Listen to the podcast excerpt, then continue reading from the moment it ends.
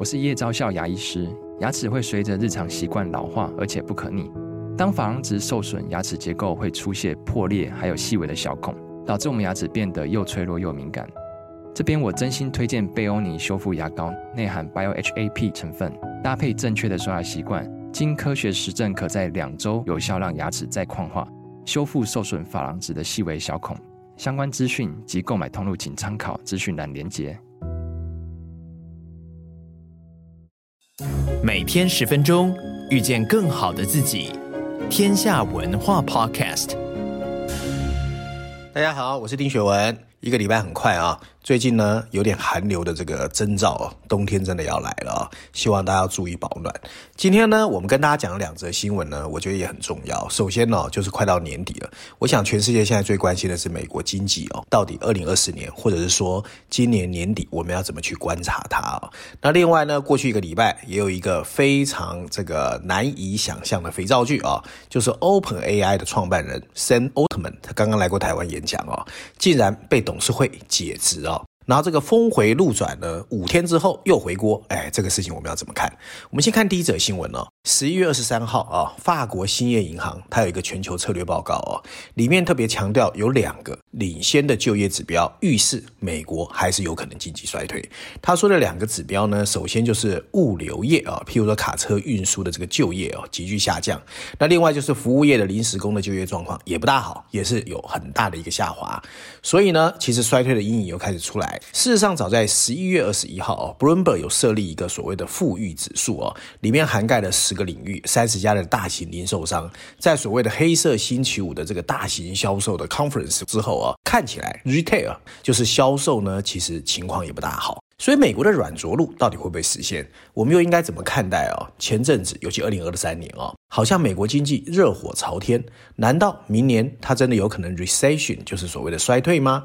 看看国际媒体怎么说。《伦敦金融时报》的标题写的是：“哦，对的，美国经济现在看起来很有弹性，但可能不会持续。”那代表说他是觉得美国经济不大乐观。CNBC 的标题则是哦，尽管经济看起来强劲，美国的支出诶减少了，所以 CNBC 认为最好是暂时停止呼吸哦。那时代杂志的标题写得更白，高债务开始威胁美国的经济，当时因为高利率啊、哦。美国呢其实真的哦，二零二三年第三季的 GDP 哦年增率一度高达百分之四点九哦，所以是近几年很难得一见的哦。所以很多人都认为哇，美国经济其实独树一格很。很好的，可是呢，越来越多的财经界重量人士警告，不要被这些数据骗啦。美国的情况还是很严重的。那其实呢，最有名是 Blackstone 啊，全世界最大的这个私募基金黑石集团哦，它的总裁 Jonathan Gray 啊，就公开提醒投资人，不要被种种经济活力十足的迹象蒙骗了。其实 GDP 看起来都不准，因为呢，他说现阶段很大的动能来自疫情期间的大傻币，支撑呢所谓成长列车往前走。可是美国过去的历史常常告诉我们，它常常会突然急刹车哦，所以现在没有人说得准。而更重要的一个隐忧就是呢，我其实在节目中有说过好多次，美债殖利率哦真的很高哦，也给金融市场和整体经济带来很强烈的逆风，意味着哦，不管是个人、企业、家庭或者国家，它的融资成本都比十八个月前高了很多，所以怎么可能不受影响哦？那这一波哦，本来呢到百分之四点九，主要就是靠消费者支出驱动，所以消费者如果一旦转弱，当然对美国的经济不会好。那有末日博士之称的卢比尼呢，他也公开说，别以为美国经济成长旺盛、就业市场强劲、衰退风险就解除。他认为呢，软着陆的可能性确实比一年前来的好一点点，不过温和衰退的风险还是很高哦。那主要原因有几个哦，罗比尼说呢，第一个。GDP 成长虽然火热，呃，核心通货膨胀也很顽强，迫使 FED 只好持续提高利率。可是呢，金融情势过度紧张，所以衰退的阴影还是很大。另外呢，就是地缘政治，包括以哈战火，包括俄乌战争，包括伊朗会被卷在里面，包括石油价格有没有风险，没人说得准。所以呢，现阶段呢，其实确实哦，整个情况看起来负面的情绪蛮高的哦。本来呢，其实每年年底哦，尤其到十一月感恩节嘛，再过来耶诞节嘛，那很多金融机构会开始寄所谓他们对二零二四年的展望给很多人。台湾很多金控也会这样了，就开一些所谓的 conference 啊，寄一些研究报告给你，告诉你他们对二零二四年的看法。以前哦，每家的看法其实是差不多的，大同小异，顶多是预测的一些数据有点不一样。不过今年很特别哦，尤其华尔街，不管什么高盛、摩根、花旗，他们最近出来的一些对二零二四年美国经济的 outlook 哦，南辕北辙。你譬如说 Goldman Sachs 哦，他预计美国的经济明年成长还是会很强，可以达到百分之二点一，可这个数字就已经是 UBS 的两倍哦。另外有些银行呢预测，哎。二零二四年通货膨胀一定会继续下去，可有些银行又认为不会哦，还是会很高哦，所以。光对 FED 明年到底会降息或者不会降息，会降多少，其实差别就非常大。从不会降到降息百分之二点七五，百分之二点七五是多少？是非常高诶，大概是十几码哦。所以这种情况的差距就很大哦。那为什么会有这样的情况哦？其实现阶段最大的问题就是说呢，现在呢是一个完美的通货紧缩世界哦，摩根斯丹利哦说的。所以摩根斯丹利的 outlook 就说呢，现在是最后一公里路。可以说，通货膨胀可能不会再继续升息了。可最后一公里数主要主要蕴藏的就是巨大的不确定性。所以，二零二四年没有人说得准哦。那为什么现阶段大家的感觉会差这么多？为什么那种所谓的感觉很好的情绪一直回不来哦？其实很大原因呢，你仔细去看也很简单哦。虽然通货膨胀开始下降，不过整体的物价水准现在还是很高哦。以英国来说。从二零二一年到现在，其实整个物价水平上升了两成以上，所以一般人当然觉得我还是很穷嘛。那另外呢，高利率现阶段已经取代 inflation 成为一般人的心头刺哦。很多人都担心说啊，我再过来如果再融资，房贷、车贷各方面的我的利息都要增加哦。那还有各国的赤字期还很高嘛。那影响这种感觉的也不仅是就业、物价和利率哦。事实上哦，相对于川普，拜登目前在痛苦指数表现更糟，而且呢，明年其实。川普会不会当选？没人知道，所以这个不确定性更高。所以呢，现阶段啊，经济信心跟真实面之间确实有一些落差哦。那更重要是，消费者信心往往反映的是一种集体经验。如果大家都感觉不好，那怎么会有人敢跳出来说啊，明年一定是很好？所以现阶段啊，我觉得虽然通货膨胀往上走的这个速度有稍微放慢哦，可你说一下情绪要整个回来，甚至二零二十年完全可以往正面去走，我觉得还是为时过早哦。那另外第一则呢，是过去一个礼拜哦，我想全世界的科技业、戏股，甚至所有的这个关心人工智慧的人，一定都吓了一跳哦。就在十一月十七号，呃，ChatGPT 的开发者 OpenAI 董事会啊，突然解除了 Sam Altman CEO 一职，连前阵子呢才兴高采烈迎来 Sam Altman 演讲的所有的人都吓一跳哦。不过很特别的是，这份公告不到二十四小时，OpenAI 大反转哦，包括呢微软在内的投资人向董事会施压，所以果然到十一月二十一号的半夜啊，OpenAI 在社群平台 X 就前面的 Twitter 啊，宣布 Sam Altman 要回归担任 CEO。那奥特曼这个事情呢，在短短三天之内，真的很像台湾八点档的肥皂剧。那在今年爆红的生成式人工智慧上面，我们要怎么去看呢？那这里面又揭露了什么人工智慧发展的一些教训哦？首先，我们来看一下国际媒体，《华尔街日报》的标题写的是 Sam Altman 在 OpenAI 大决战的背后到底是什么故事？BBC 的标题写的是 OpenAI 怎么为混乱创造了一个完美条件？《伦敦金融时报》写的是哦，OpenAI 刚刚融合了它企业的死亡开关哦。那所以各个看法不一样，不过媒体哦有一些不以为然哦，确实哦。这个在二零一五年在旧金山成立的 OpenAI，今年真的是最红的。去年十一月哦，推出 ChatGPT 之后，我想台湾的人工智慧热也非常的热，热得不得了啊！所以发生这个事情呢，确实很多人是很讶异的。那大家也知道，它的估值其实还是很高的，八百六十亿美元啊！所以很多人认为它就是下一个人工智慧的绝对独角兽哦。所以当这个事情发生的时候，很多人当然很意外，而且简单来说是错愕哦。那为什么呢？听说最错愕的也不是我们，是奥特曼本人，他自己都很意外哦，所以代表说这件事情其实真的从头到尾就匪夷所思哦。那 OpenAI 的联合创办人兼总裁哦，布鲁克曼哦，也随即哦在社群媒体哦 Twitter 上面发布了这个辞职的消息。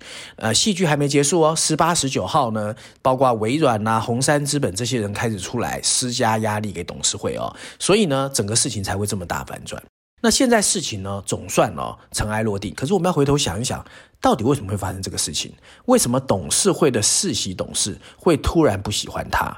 那为什么要把他逼走之后三四天又后悔？哎，这里面呢，其实代表说有很多的分歧是我们看不到的哦。那在 OpenAI 里面本来就有分两派哦，一派是以 Sam Altman 和 Brackman 啊为首，他们主张呢要积极发展人工智慧，风险一点都不重要。那另外一派呢，就是现在董事会为首的，他们认为安全还是很重要，而且风险控管要谨慎一点点。那这种南辕北辙的看法。当早晚会出事嘛哦。那现在很多的分析哦，在市场上漂浮，没有人知道真正的原因。就当时到底在什么样的情况之下，董事会会说他不诚实，然后我要把他解职哦。不过呢，更多人关心的是，好像真正的问题是在于他的公司治理的架构有一点问题哦。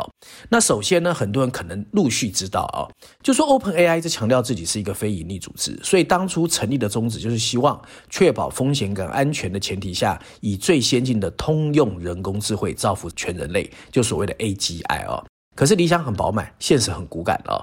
你要发展先进的 AGI，你当然需要很多的钱嘛。所以奥特曼才会在二零一九年找上 Microsoft 的这个大金主。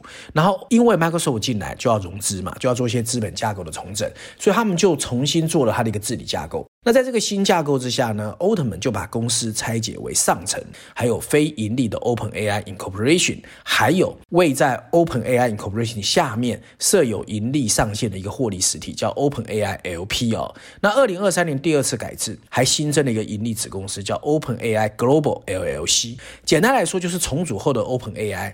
对外的商业化运作由此由 OpenAI LP 负责，但对 OpenAI 的最终决策权呢，则掌握在 OpenAI 的 Incorporation 上面。所以这里面就有点复杂哦，代表说真的在营运公司的人呢，却没有实际的控制权，而对外讲求利益的人，又跟他们的一些思维不大一样。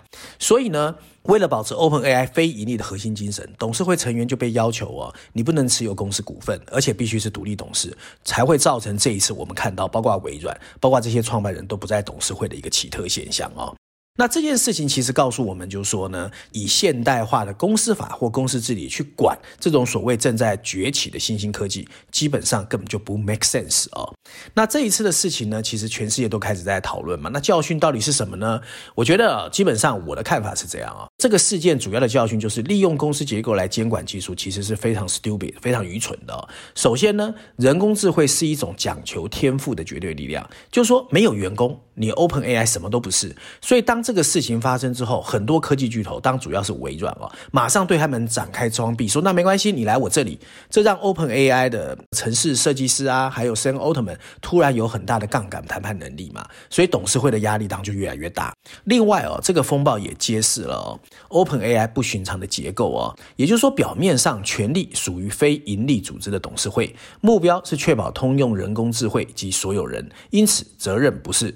对股东，而是对人类。然而，随着 OpenAI 员工要求这个公司让奥特曼回归，有这么一家竞争的公司被纳入追求利润最大化的微软的前景隐约可见，整个幻想就破灭了。那主要教训是告诉我们，你利用现代化公司结构来监管技术不可行。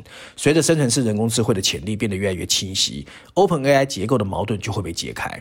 也就是说，单一机构没有办法在推动人工智慧、吸引人才，还有投资、评估人工智慧威胁，甚至保障人类安全之间找到最好的平衡，跟互相矛盾哦。所以这件事情其实我觉得也不是坏事啊。这告诉我们啊，政府的监管还是很重要的哦。所以《纽约时报》在事情发生完之后啊，它就有一个标题，它写的是人工智慧，哎，目前被一群资本主义者控制着。《华尔街日报》的专栏标题则写的是 ChatGPT 说资本主义运行无碍。美联社也引述了人工智慧发展专家牛津网络研究院的专家的话哦，说 OpenAI 事件是提早响起警报，单靠民间企业制定章程守则根本没有办法规范人工智慧的发展。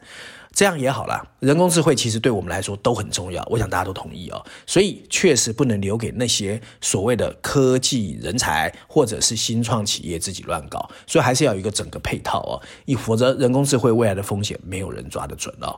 好，照例、哦，我们来推荐一下最新一期全球版本的封面故事哦。